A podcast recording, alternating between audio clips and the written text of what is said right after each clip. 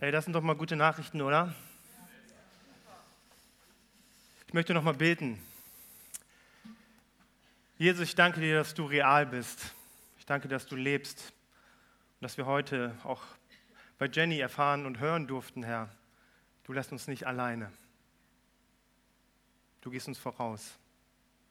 Du hast einen guten Plan für uns, Jesus. Und ich danke dir auch, dass du das mit dem heutigen Wort hast, dass du zu uns sprechen möchtest, weil du uns liebst weil du uns zeigen möchtest, wie du bist und wie du in unserem Leben sein möchtest. Und so segne ich dieses Wort, Jesus, in deinem Namen. Es ist dein Wort und ich bete, dass du es zu uns sprichst. Amen. Ja, es ist richtig schön, euch zu sehen. Falls noch Kinder hier sind, zwischen drei und elf, oben geht eine richtige Kids-Party ab, ne?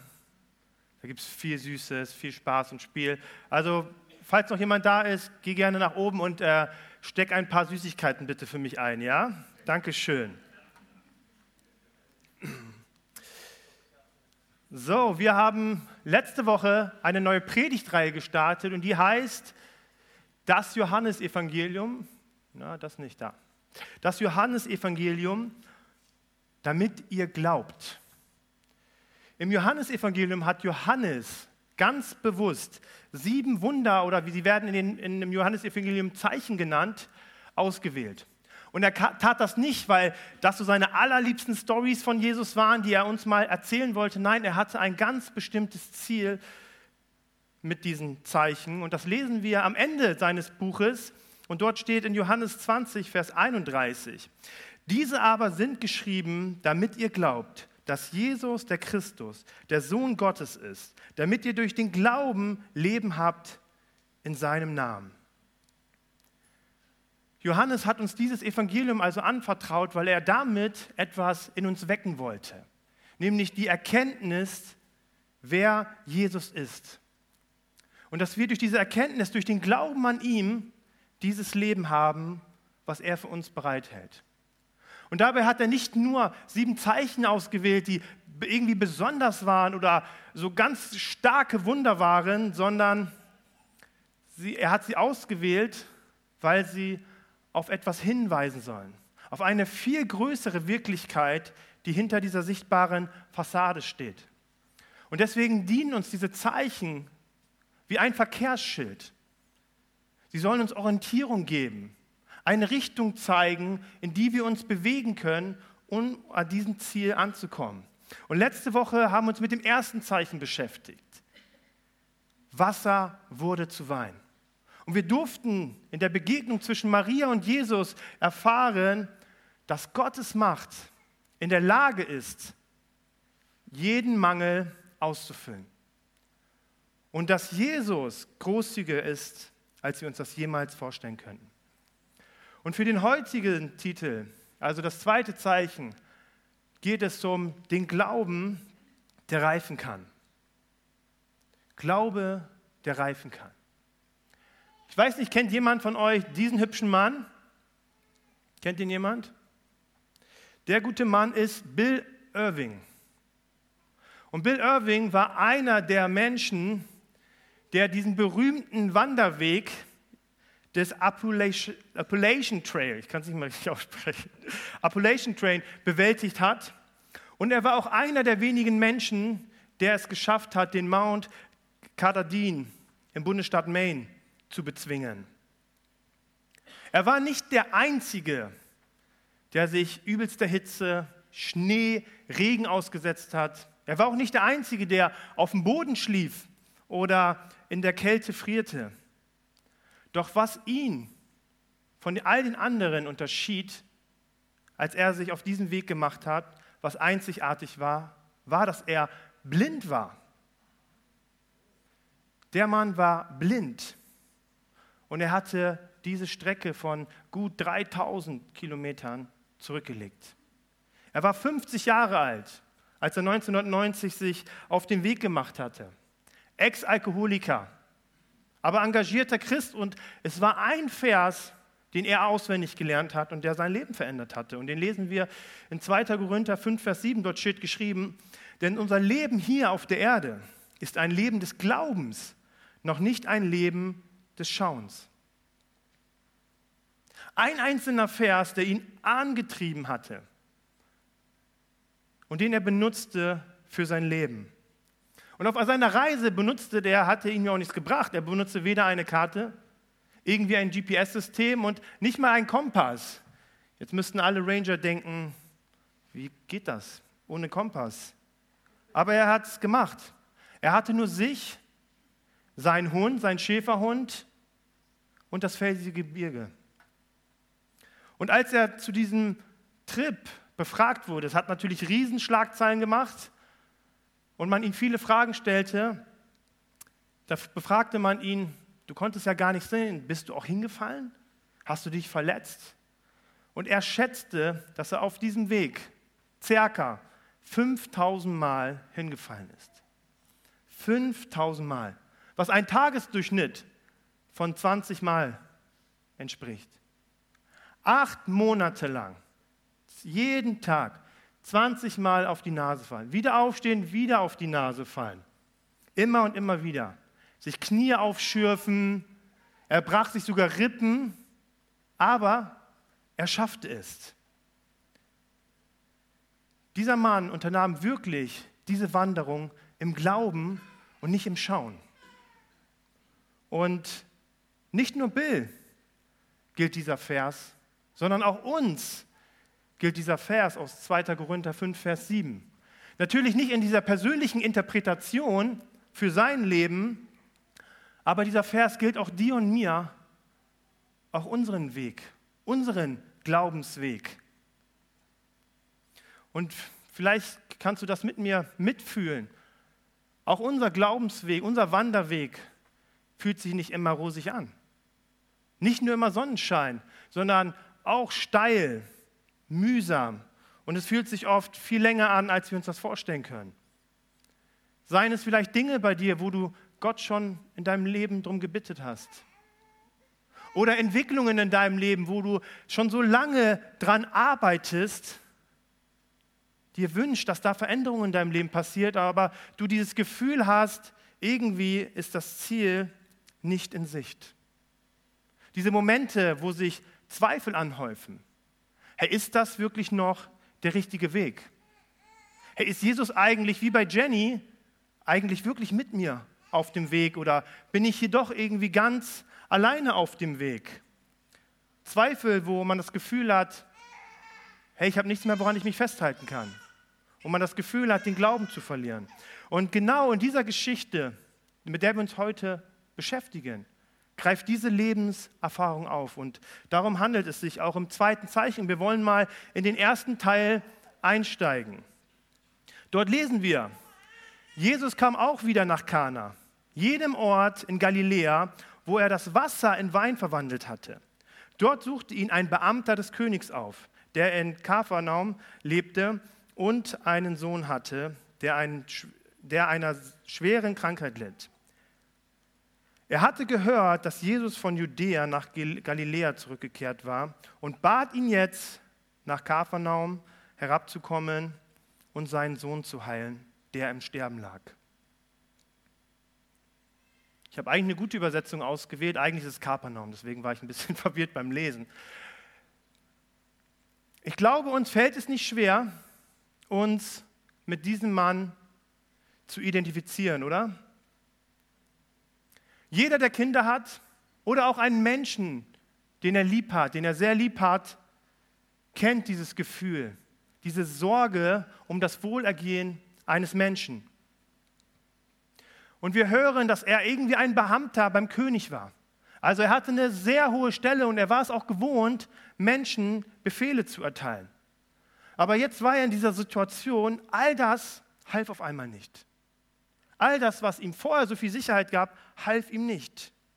Und sein Kind war wahrscheinlich schon länger krank.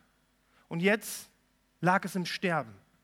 Und keiner konnte ihm helfen. Diese Momente, wo man sich einfach nur ohnmächtig fühlt. Aber irgendwie muss dieser Beamte davon Wind bekommen haben, von diesem Jesus. Vielleicht hat jeder in seinem Dorf gesagt, hey, ich habe von diesem Jesus gehört. Der hat Wunderkräfte.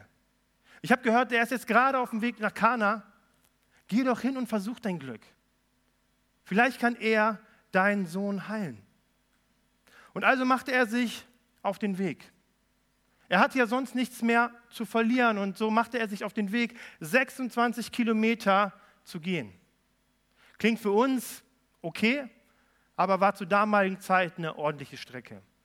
Das war so mindestens einen halben Tag bis ganzen Tag. Und als er ankam, fand er Jesus. Aber eins war sicher, der Mann war echt müde.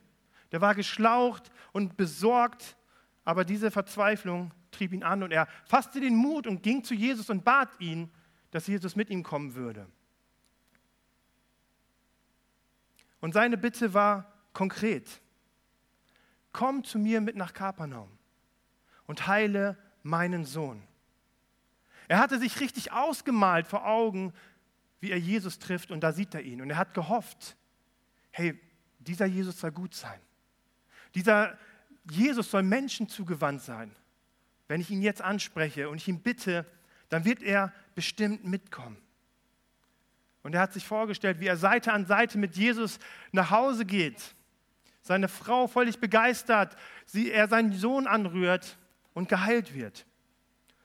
Und dann kommt eine ganz überraschende Reaktion von Jesus und die lesen wir in Vers 48.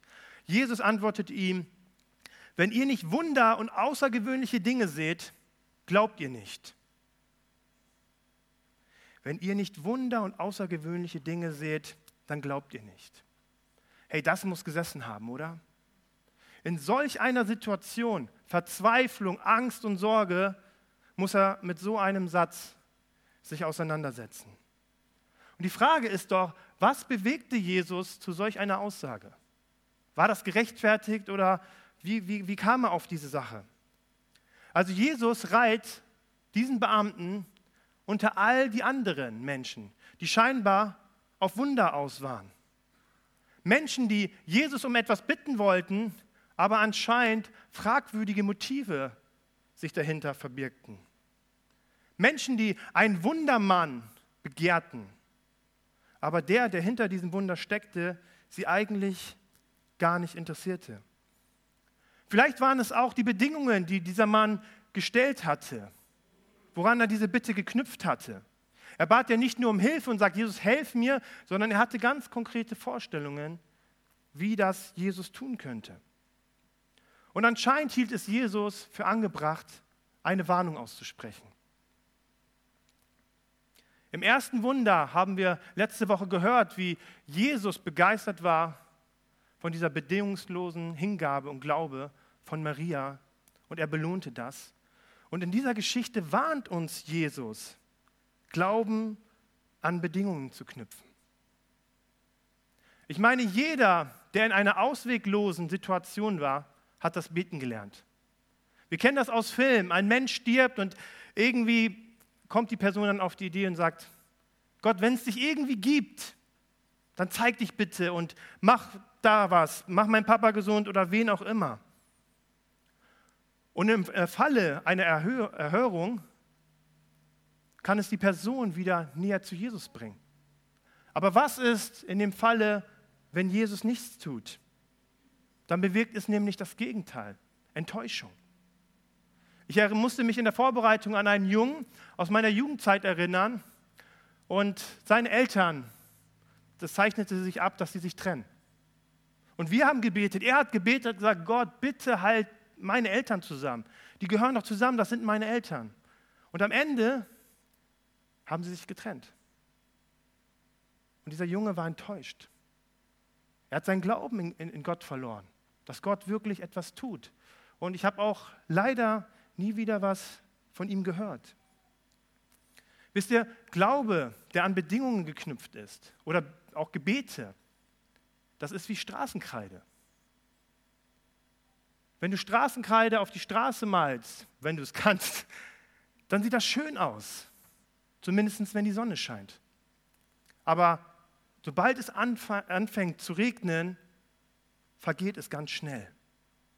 Und so warnt uns Jesus auch, dass Glaube, der nur aus Wundern wächst und reift, in schwierigen Zeiten nicht genügend Wurzeln hat, keine tiefen Wurzeln hat, um dem, dem, dem Sturm standzuhalten. Und wisst ihr was? Jesus kennt die Herzen. Er kennt unsere Herzen. Er weiß, wie es in uns aussieht. Und er wusste auch vielleicht, wie es in dem Mann aussah. Und ich kann mir vorstellen, dass mit dem Glauben, mit dem er zu Jesus hingekommen ist, das nicht der Glaube war, den Jesus gesucht hat. Und so sagt er ihm das nicht aus Härte, um ihn zurechtzuweisen, sondern um seinetwillen gab er ihnen diese Warnung und schlug diese Bitte ab.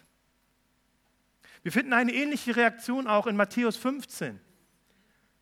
Jesus war wandern und da war eine Frau, eine Mutter, die verzweifelt zu Jesus kam und ihn gebeten hatte, ihre Tochter zu heilen. Und Jesus sagt, nein, nein, nein, erstmal ist Israel dran.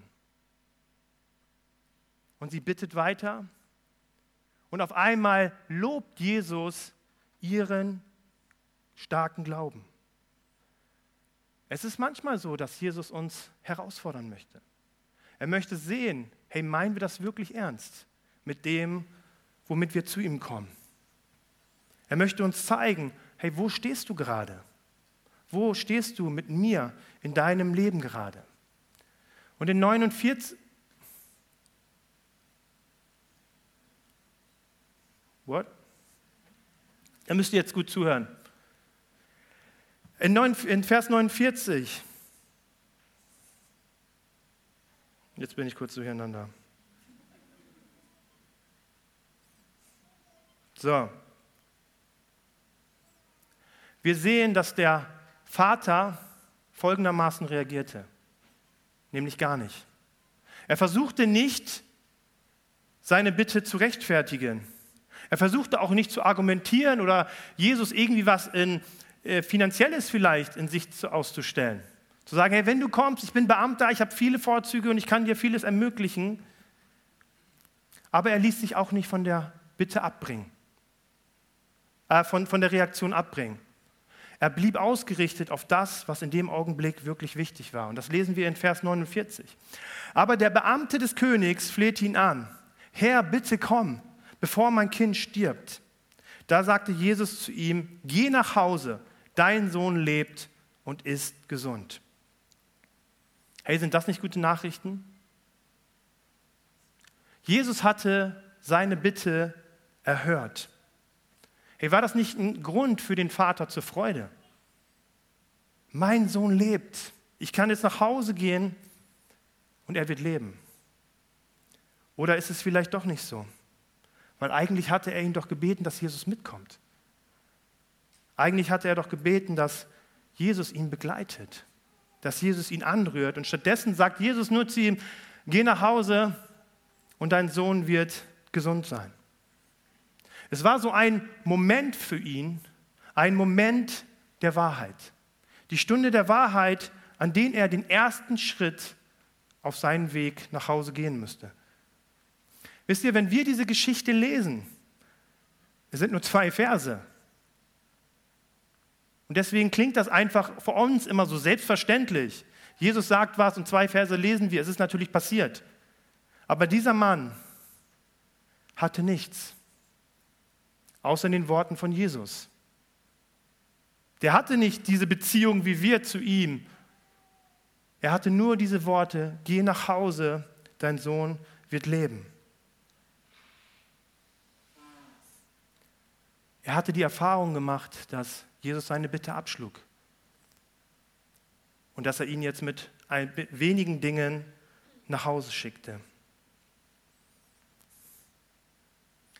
Ich weiß nicht, wie es dir geht, wenn du so eine Antwort von Jesus gehört hättest. Ich hätte auf jeden Fall erstmal geschluckt. Auch ich hätte ihn gefragt, Herr Jesus, kannst du nicht lieber mitkommen? Lieber ganz auf Nummer sicher gehen? Weil ich meine, stell dir vor, dieser Mann wäre jetzt nach Hause gegangen und sein Sohn wäre immer noch krank gewesen. Was wäre, wenn er nach Hause gewesen wäre, zurückgekommen wäre, wieder nach Kana und Jesus wäre schon weitergezogen? Der Beamte musste eine Entscheidung treffen. Er musste sich entscheiden, sich enttäuschend abzuwenden, lediglich mit ein paar Worten von Jesus. Oder er konnte die Entscheidung zu treffen, im Glauben dieses Wort zu ergreifen. Und das lesen wir, wenn wir weiterschauen. Der Mann glaubte dem, was Jesus zu ihm sagte. Auf sein Wort hin machte er sich auf den Weg hinter, hinunter nach Kapharnaum. Er war noch nicht dort angelangt, da kamen ihm seine Diener mit der Nachricht entgegen, dass sein Sohn lebte und gesund war. Er fragte sie, seit wann es ihm besser gehe. Gestern Mittag um 1 Uhr hatte er mit einem Mal kein Fieber mehr, antworteten sie. Da wusste, Jesus, äh, wusste der Vater, dass es genau zu dem Zeitpunkt geschehen war, an dem Jesus zu ihm gesagt hatte, dein Sohn lebt und ist gesund. Und er glaubte an Jesus, er und alle aus seinem Haus. Dieses Wunder tat Jesus, nachdem er von Judäa zurückgekehrt war und bewies dadurch in Galiläa ein zweites Mal seine Macht. Was finden wir bei dem Vater? Wir finden plötzlich einen Glauben, der nicht mehr darauf ausgerichtet ist, Zeichen und Wunder zu sehen, sondern sich alleine auf das Wort von Jesus stellt. Der vertraut, dass das, was Jesus sagt, wahr ist, weil er es ist, der es ausspricht. Jesus hatte eine Fernheilung vollbracht und sie beeinflusste nicht nur das Leben des Jungen, sondern der ganzen Familie, die darauf zum Glauben an Jesus kam. Und ist es nicht das, was Jesus eigentlich im Sinn hatte? Wir beten oft für Dinge, die wir uns wünschen. Und Jesus hört sie. Und er hört sie auch.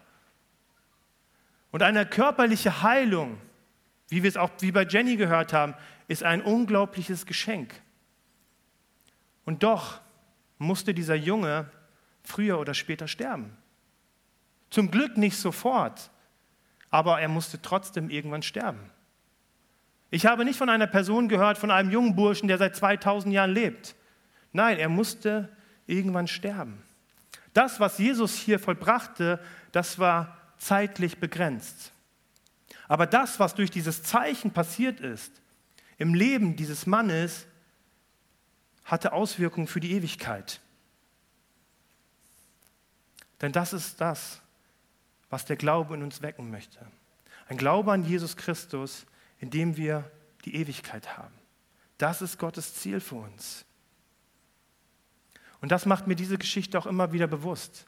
Glaube ist keine in sich abgeschlossene Sache, die wir einmal ergreifen, packen wir uns in die Tasche und dann haben wir sie, sondern es ist eine lebendige Kraft, die durch viele Stufen hindurchgeht und immer wieder neue Erfahrungen mit ihm macht und dadurch wächst und reift. Der Mann hörte, da ist ein Wunderheiler. Und er schenkte dem Wort Jesus später Glauben. Und am Ende erfuhr sein Glaube etwas, was weit über dieses Wunder hinausgeht. Nämlich, ja Jesus, du bist mein Retter. Jesus, du bist der Sohn Gottes dir vertraue ich mich an. Aber da war ein Weg dazwischen. Es ist nicht einfach passiert, sondern Jesus sagte, geh. Der Mann musste diesen Weg von Kana nach Kapernaum gehen. Ein Weg lediglich mit der Zusage von den Worten Jesus. Und meine Frage an dich heute ist, bist du auch gerade auf diesem Weg? Auch auf diesem Weg zwischen Kana und Kapernaum. Ich bin einer davon. Ich habe Gebete gebetet, die bis heute noch nicht erhört wurden. Ich habe Glaubensschritte, wo ich sage, Jesus, come on, wir schaffen das. Und bis heute ist noch nichts passiert.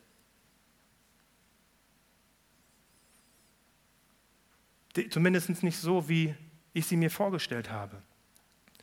Und die Frage, die wir uns aus dieser Geschichte stellen müssen, ist, was ist, wenn Jesus mit Plan B antwortet, wir aber Plan A uns vorstellen? Wie können wir reagieren? Wie können wir vertrauensvoll weitergehen? Um nicht stehen zu bleiben, aber ohne zu wissen, worauf es hinausläuft. Was können wir tun? Und die einfache Antwort, die wir hier in dieser Geschichte hören, die wird uns leider nicht gefallen. Sie ist, unser Bestes zu tun. Einen Schritt nach den anderen in Glauben zu gehen. wie der Hauptmann einen Glaubensweg des Gehorsams ging. Und dieser Weg ist nicht immer schön. Und das hat uns Jesus auch leider nie so versprochen, dass wenn wir den Weg mit Jesus gehen, immer Sonnenschein ist. Überall es regnet, aber über uns ist immer nur Sonne. Das hat uns Jesus leider nicht versprochen. Auch Jesus hat uns herausgefordert, diesen Weg zu gehen. Ein Weg, wo wir Ungewissheit haben. Ein Weg, wo wir nur sein Wort haben, sein Versprechen und seine Zusage. Aber was er uns versprochen hat, das lesen wir zum Beispiel, um nur einen Vers zu nennen, in Hebräer 13, Vers 5. Dort sagt Paulus, Gott selbst hat versprochen, ich werde dich nie vergessen und ich werde dich nie im Stich lassen. Der Hauptmann ist uns ein Zeichen, wie ein Verkehrsschild. Er ging diesen Weg im Glauben und er durfte eine unglaubliche Entdeckung machen, nämlich dass nicht nur Gott sein Wort hält, sondern dass Gottes Kraft und seine Liebe ihm vorausgegangen ist. Er ging diesen Weg und kam zu Hause an, nicht mal zu Hause an, und Jesus war ihm vorausgegangen. Und das Gleiche gilt auch dir.